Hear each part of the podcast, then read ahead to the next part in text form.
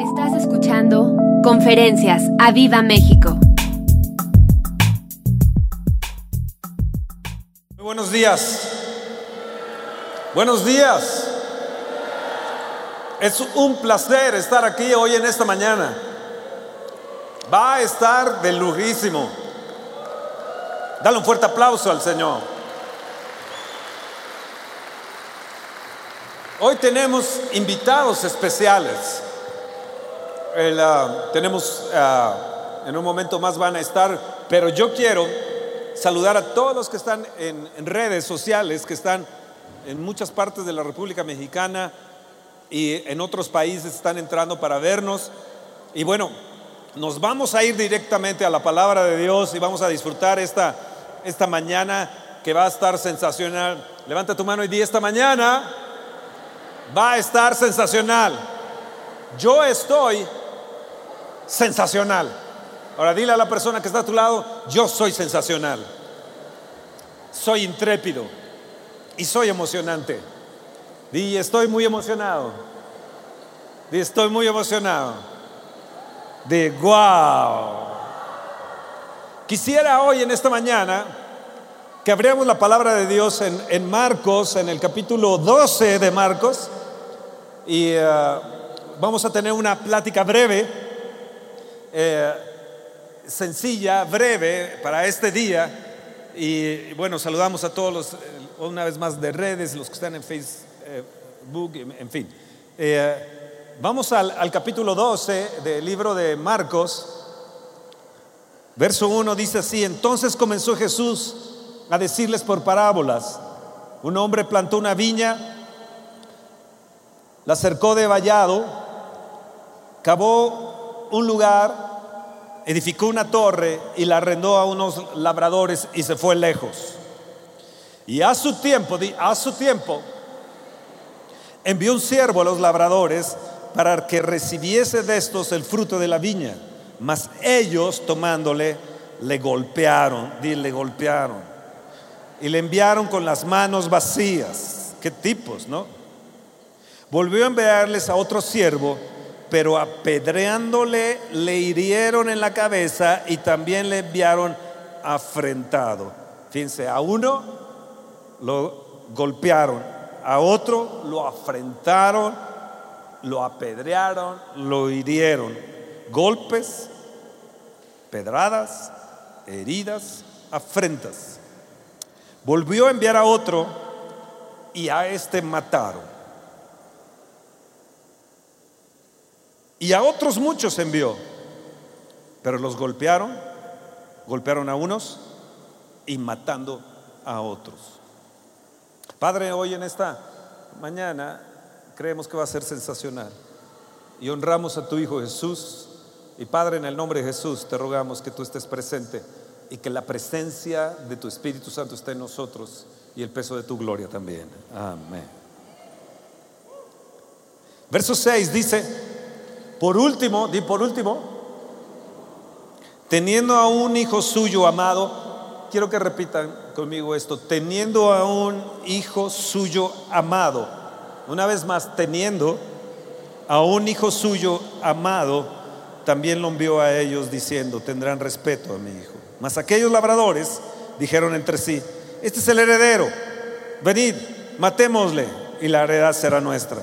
Y tomándole, le mataron y le echaron fuera de la viña. ¿Qué pues hará el Señor de la viña? Vendrá y destruirá a los labradores y dará su viña a otros. Ni aún esta escritura habéis leído, la piedra que desecharon los edificadores ha venido a ser cabeza del ángulo. El Señor ha hecho esto y es cosa maravillosa a nuestros ojos. Di, es cosa maravillosa a nuestros ojos.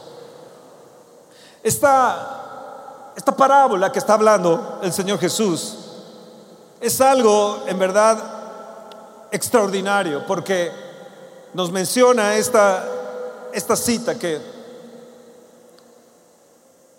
como una parábola refiriéndose a que Dios había enviado a sus profetas, envió a sus siervos algunos de los profetas los mataron como Isaías que fue aserrado.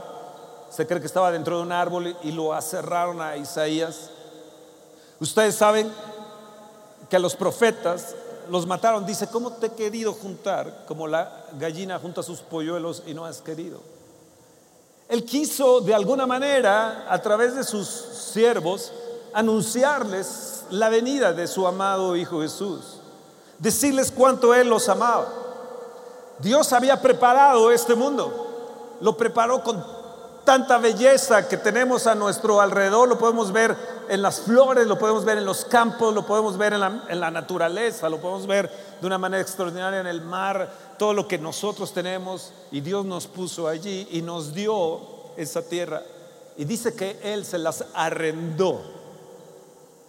Les dijo, tómenla, úsenla, produzcan en ella.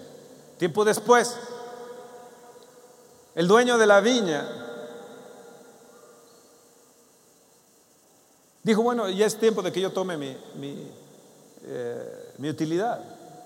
Vamos a ver qué, ha sucedido allí. Entonces mandó un siervo y a ese siervo lo golpearon. Él fue y les dijo, oigan, me están enviando para cobrar esta, eh, eh, el, arrendamiento y, ver qué tanto se ha producido. Y ellos lo golpearon de una manera terrible. Luego les envió a otro y dice que a ese lo apedrearon. Yo creo que lo vieron de lejos, lo apedrearon, lo hirieron, le dijeron de cosas, lo, lo, afrentaron de una manera terrible. Le han de haber hecho no sé qué tantas cosas le han de haber hecho y le han de haber dicho. Luego envió a otros siervos y a estos siervos los mataron. Envió a otros y los mataron. Por último, dice teniendo aún un hijo suyo, muy amado, teniendo aún un hijo suyo amado, lo envió a ellos.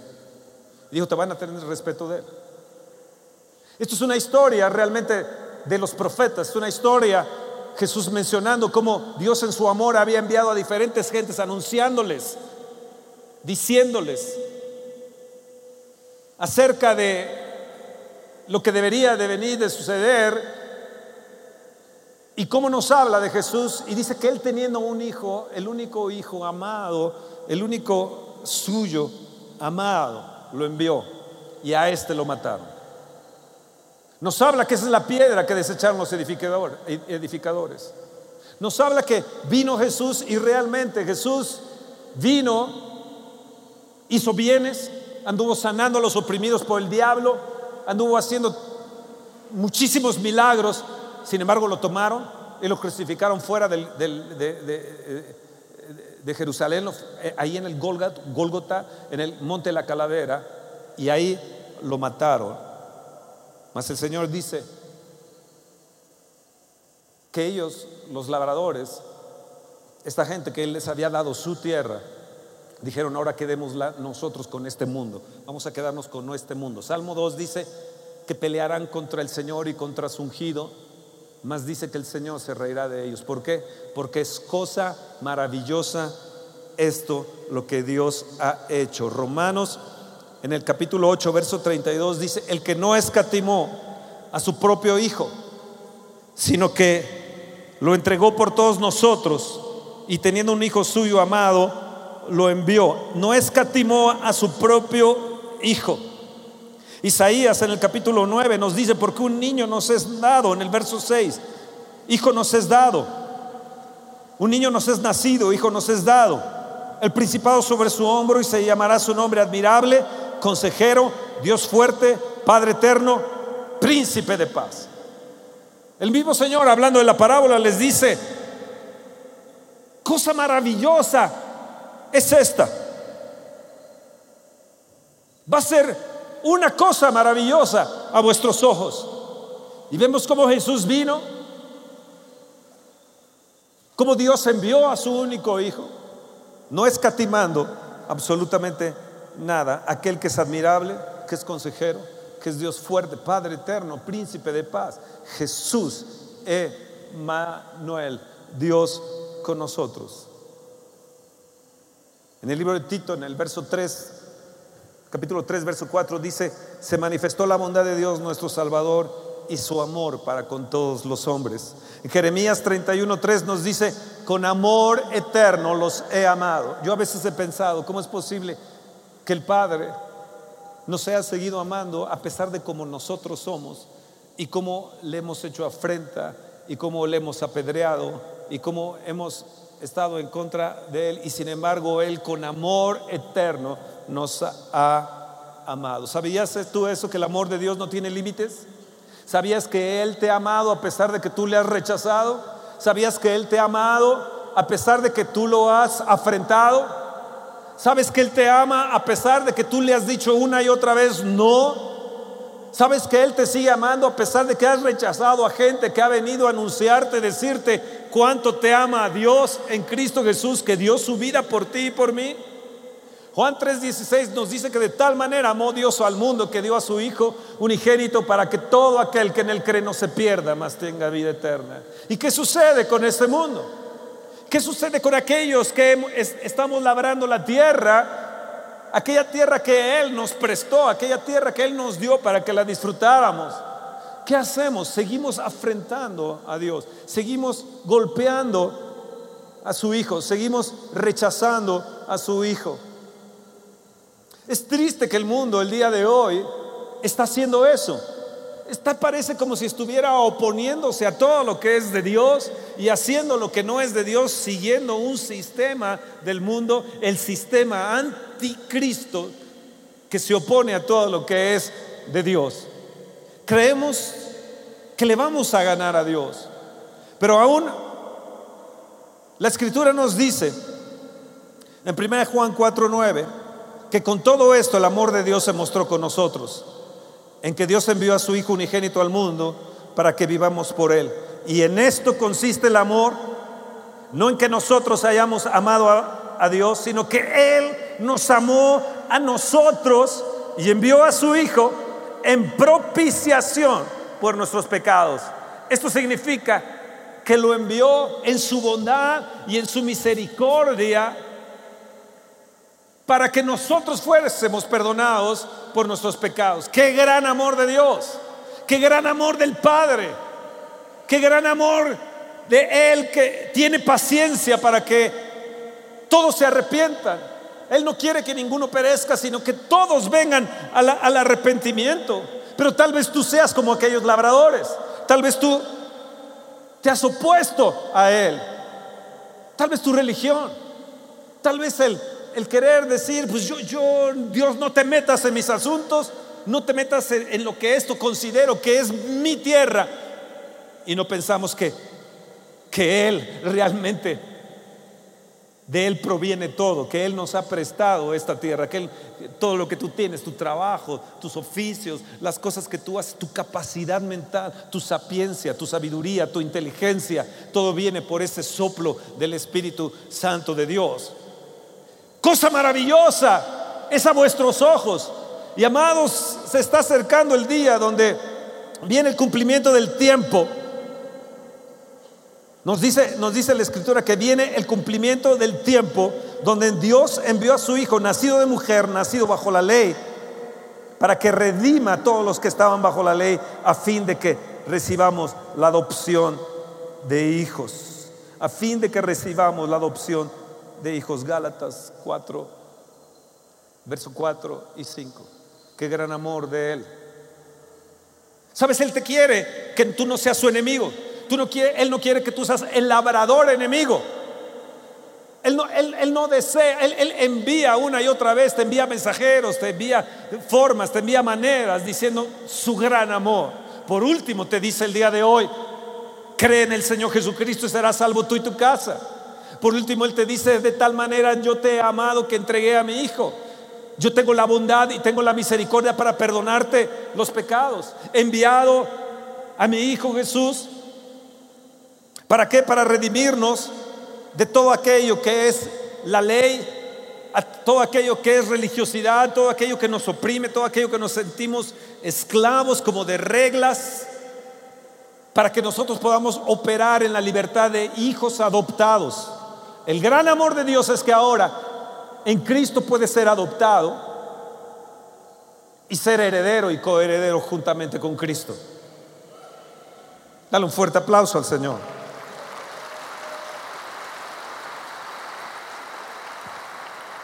Dice que vino el cumplimiento del tiempo. Cuando leemos la escritura en Marcos 2, en el verso 2, dice a su tiempo. Y este es tu tiempo. Este es tu tiempo de vida. Este es tu tiempo de salvación. Este es el tiempo que necesitas abrir tu corazón a Jesucristo. La bondad y misericordia todavía está disponible de parte de Dios para tu vida el día de hoy. Él es el verbo. Juan 1.14 dice, Él es el verbo que se hizo carne y habitó entre nosotros y vimos su gloria. Gloria como la del unigénito, lleno de gracia y lleno de verdad. Vimos su gloria, decía el apóstol Juan.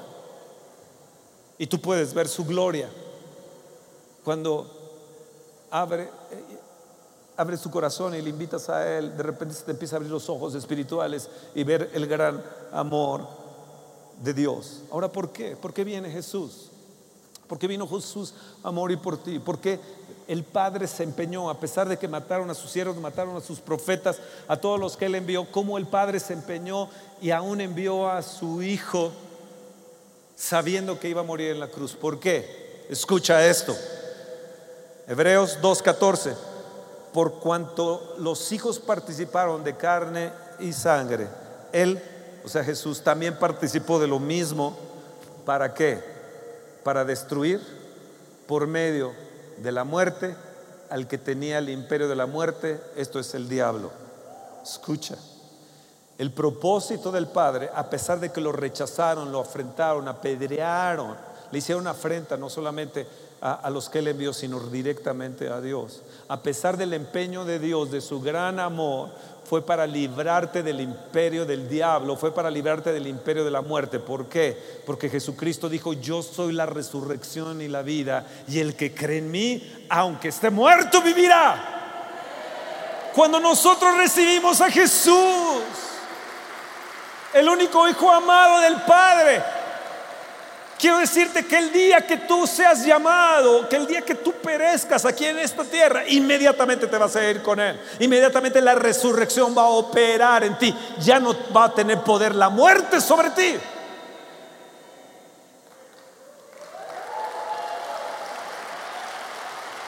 El poder de la resurrección va a operar en ti. Por eso les dice, es cosa maravillosa esto. La piedra que desecharon los edificadores es la piedra del ángulo todo el universo, todo, todos eh, los universos que hay, todos los planetas que existen y que estamos viendo que hay nuevos y nuevos planetas, todo aquello que es dimensional, todo, todo fue hecho por Él y para Él. Y el propósito de Dios es que tú y yo participemos de todo lo que fue hecho para Él. Vino para que el imperio de la muerte, el, imperio del diablo, ya no estuviera más sobre ti y sobre tus hijos. Ya no estuviera más el imperio del temor y del terror, la esclavitud del diablo, la esclavitud de Satanás, el príncipe de este mundo que tiene atado, él cree, él cree que es su tierra, él cree que esta tierra es, él es dueño de ello, pero no, Jesús vino, enviado del Padre, No solamente para rescatarnos a nosotros, sino rescatar su tierra. Este mundo le pertenece a Dios.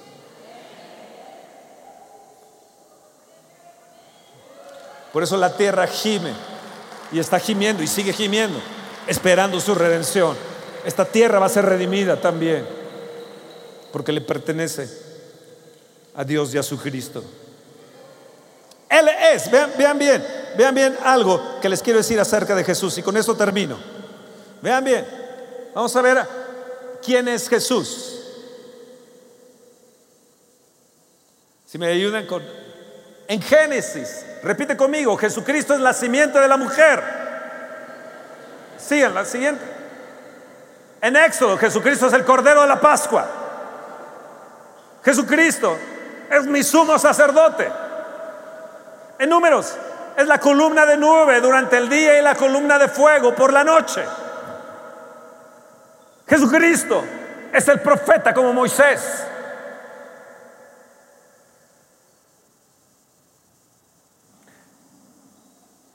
En Josué, Jesucristo, Él es el capitán de nuestra salvación. Levanta tu mano y Él es el capitán de mi salvación. En el libro de jueces, Jesucristo es el juez y dador de la ley. En Ruth, el libro de Ruth, Jesucristo es mi pariente y mi redentor. En primera y segunda de Samuel, Jesucristo es nuestro rey reinante. En Reyes y Crónicas, Jesucristo es nuestro rey reinante. Sigue, sigue, sigue, sigue. En Esdras es reconstructor de los muros derribados de la vida humana. Gloria a Jesús. En Esther, el libro de Esther, Jesucristo es nuestro Mardoqueo.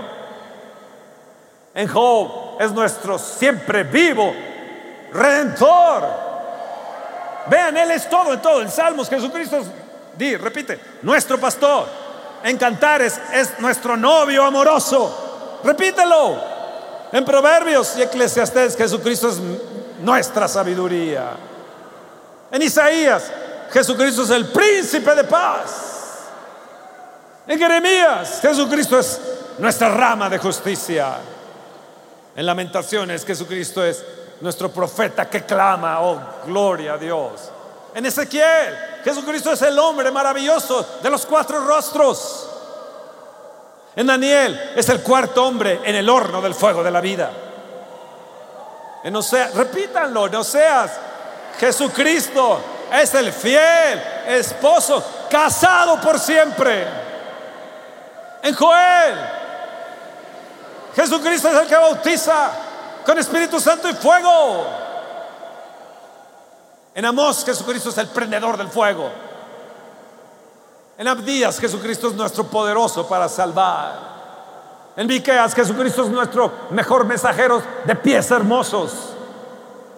En Aum, Jesucristo es el vengador de los elegidos de Dios. Oh, levanta tu mano y di, Él es mi vengador. Sí, sí, sí. En Abacú, Él es el evangelista que llora, revive las obras de Dios en medio de los tiempos. Oh, sí, sí. Él envía avivamiento. En Sofonías, Jesucristo es mi salvador. En Ageo es el restaurador del patrimonio perdido de Dios. Di, tú vas a restaurarme todo mi patrimonio. En Zacarías, Jesucristo es la fuente abierta de la casa de David para el pecado y la suciedad. En Malaquías, Jesucristo es el sol de justicia levantándose con santidad en su sala. Oh, qué hermoso eso. En Mateo, Jesucristo es el rey de los judíos. En Marcos, Jesucristo es el siervo. En Lucas, Jesucristo es el Hijo del Hombre. Repítanlo. Sintiendo lo que tú sientes. En Juan, Jesucristo es el Hijo de Dios. En Hechos. En Hechos. Jesucristo es el Salvador del mundo. Jesucristo es la justicia de Dios en Romanos. Confiesen el nombre de Jesús. Vamos, vamos, levanten el nombre de Jesús. 1 Corintios, Jesucristo es mi roca, es mi fundamento, es el fundamento de Israel. En 2 Corintios, Jesucristo es el triunfador y me da la victoria siempre. En Gálatas, Jesucristo me ha hecho libre. Él es mi libertad. Vamos, repítalo. Él es la cabeza. Él es el mero mero. Él es la cabeza de la iglesia. Jesucristo es mi alegría. Oh, sí, precioso Jesús. Vamos, repítalo. Jesucristo es mi plenitud. Es mi esperanza. Es mi fe. En 2 Timoteo, es mi estabilidad. En el libro de Filemón, Jesucristo es mi benefactor. Oh, sí, mueve tu mano. Mi benefactor. Él es, sentito, la verdad. Jesucristo es mi perfección. Él me ha hecho perfecto. Es el poder, Jesucristo en Santiago, detrás de mi fe. Wow. En 1 Pedro, Jesucristo es mi ejemplo Segunda de Pedro, di Jesucristo es mi pureza. Primera de Juan, Jesucristo es mi vida. Jesucristo es el que me exhorta. En tercera de Juan, es mi motivación, vamos, Él es mi motivación, Jesucristo es mi motivación. Él es Jesucristo, el fundamento de mi fe en el libro de Judas y en Apocalipsis. Apocalipsis, Jesucristo es mi rey, es el rey que viene pronto. Oh, vamos, dale un aplauso.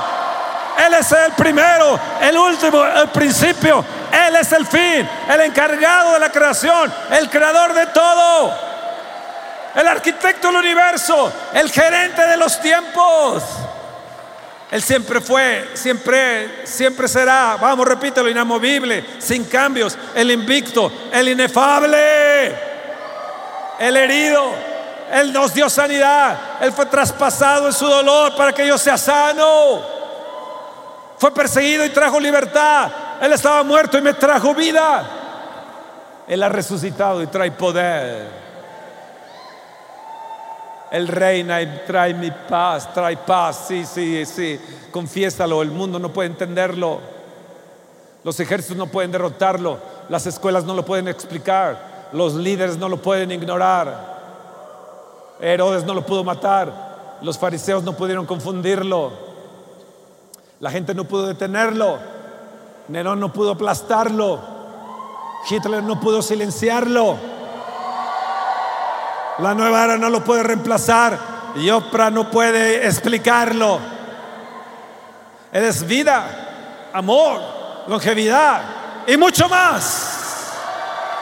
Él es bondad, amabilidad, gentileza.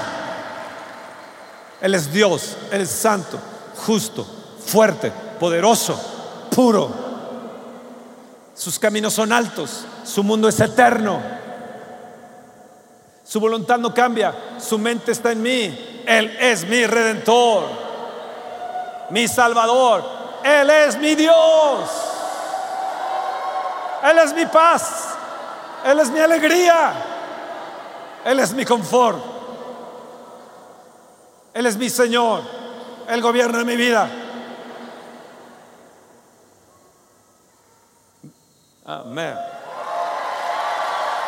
Vamos a darle un fuerte aplauso al Señor.